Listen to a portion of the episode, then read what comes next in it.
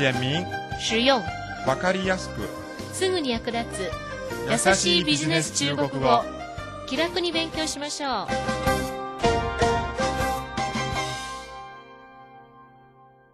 こんばんは。優しいビジネス中国語の時間となりました。担当は私劉飛です。メーデーの1週間大型連休が終わりました。北京市観光局がこのほど発表した統計によりますと5月1日から7日にかけて北京を訪れた国内の観光客は去年の同じ時期に比べて7.7%増え448万人に達しそれによる観光収入が39億2000万元になったということです。2008年北京オリンピックが近づくにつれて北京を訪れる内外の観光客がますます増えていくと思います。それでは今日の勉強に入りましょう。では今日のスキットを聞いてみてください你给我讲讲具体的情况。中国国内市场的活跃，对石油的需要迅猛增加，所以急需运油船。你给我讲讲具体的情况。 中国国内市场的活跃对石油的需要迅猛增加，所以急需运油船。具体的な状況を説明してください。你给我讲讲具体的情况。石油の需要が急に増加しました。同時に単価も必要となります。中国国内市场的活跃对石油的需要迅猛增加，所以急需运油船。いかがでしたか？センテンスが長くなりますので読みにくいでしょうか？次は単語と言葉を説明します。一つ目は、熱気がある。活跃活躍法有の法は第二世、ゆは第四世です。これは形容詞また動詞としてよく使われる言葉ですので、例文を挙げながら説明します。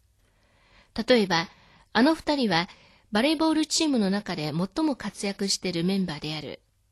他们俩是排球队里最活跃的队员。他们俩是排球队里最活跃的队員。今年に入ってから市場経済が一層活発になりました。进入今年以来，市场经济更加活跃了。进入今年以来，市場经济更加活跃了。また、活躍は活発にさせる、目覚ましくするという意味もあります。例えば、君がまずみんなの先頭に立って歌を歌って会場の雰囲気を盛り上げなさい。你先领大伙唱个歌，活跃会場的气氛。你先领大伙唱个歌， 活跃会場的气氛。農村の経済を活気づける。活躍農村經濟。活躍農村經濟。二つ目は、勢いが速くで猛烈である。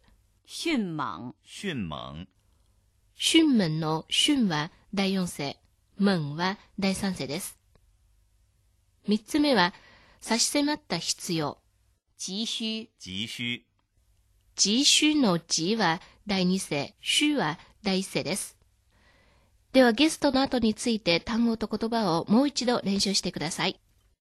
活跃活躍迅猛迅猛急需急需次はキーポイントをマスターしようのコーナーです。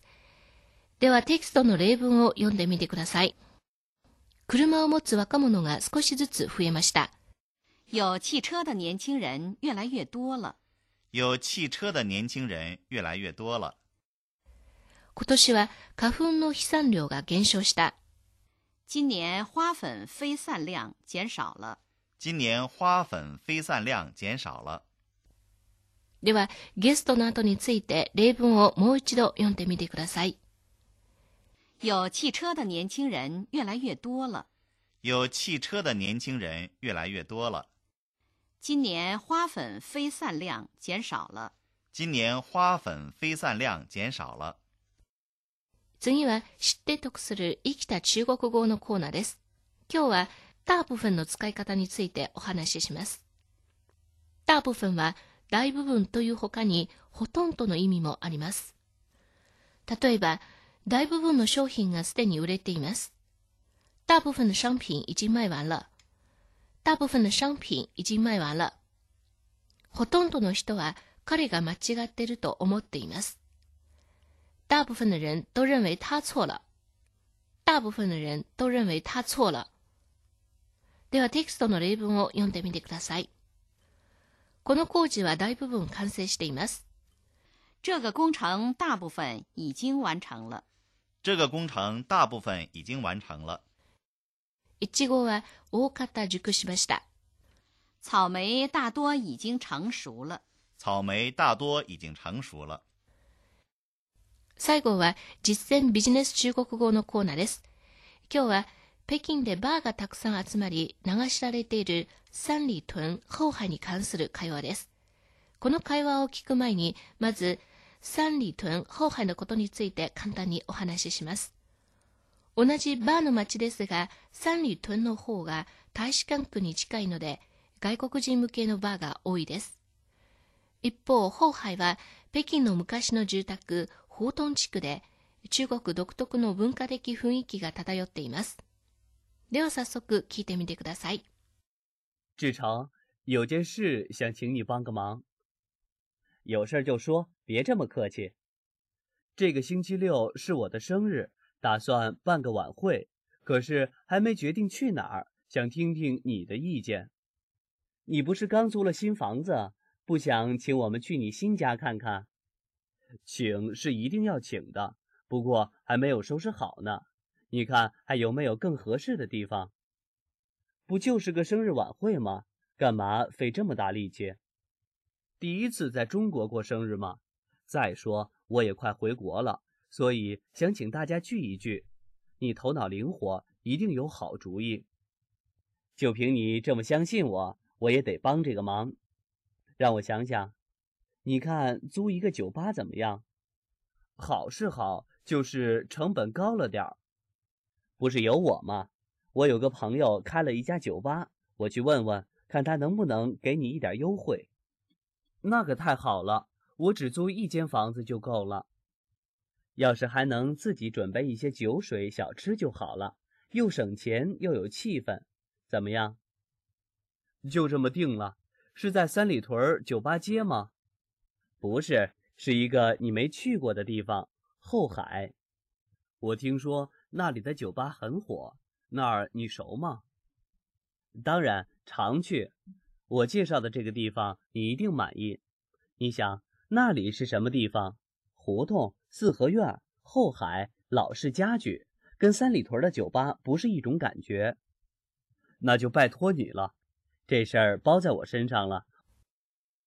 いかがでしたか？その意味大体わかりましたか？ではまず話の流れを整理します。韓国の留学生キムさんが誕生日パーティーをしたかったので、どこで開けばいいのか中国の友人張さんに尋ねました。これは会話の始まりです。次はパーティーを開く理由を説明し、そして張さんの友達がバーを経営しているので、誕生日パーティーを後輩のバーで開くことに決めました。この会話で覚えていただきたい言葉と言い方は次のいくつかです。一つ目は、ちょっと手伝うことがありますが、有件事想请你帮个忙。二つ目は、最近新しい家に引っ越したそうですが、你不是刚租了新房子？三つ目は、ただの誕生日なのになぜわざわざパーティーを開きたいのですか？不就是个生日晚会吗？干嘛费这么大力气？四つ目は、このことは私に任せてください。这事儿包在我身上了。この会話をよりよく理解するため、次の問題を宿題として考えてみてください。1、キムさんはどうして中国の友人に手伝ってもらうのですか ?2、張さんは後輩のバーをよく知っていますか？時間です。今日はこの辺にしましょう。ではまた。再见。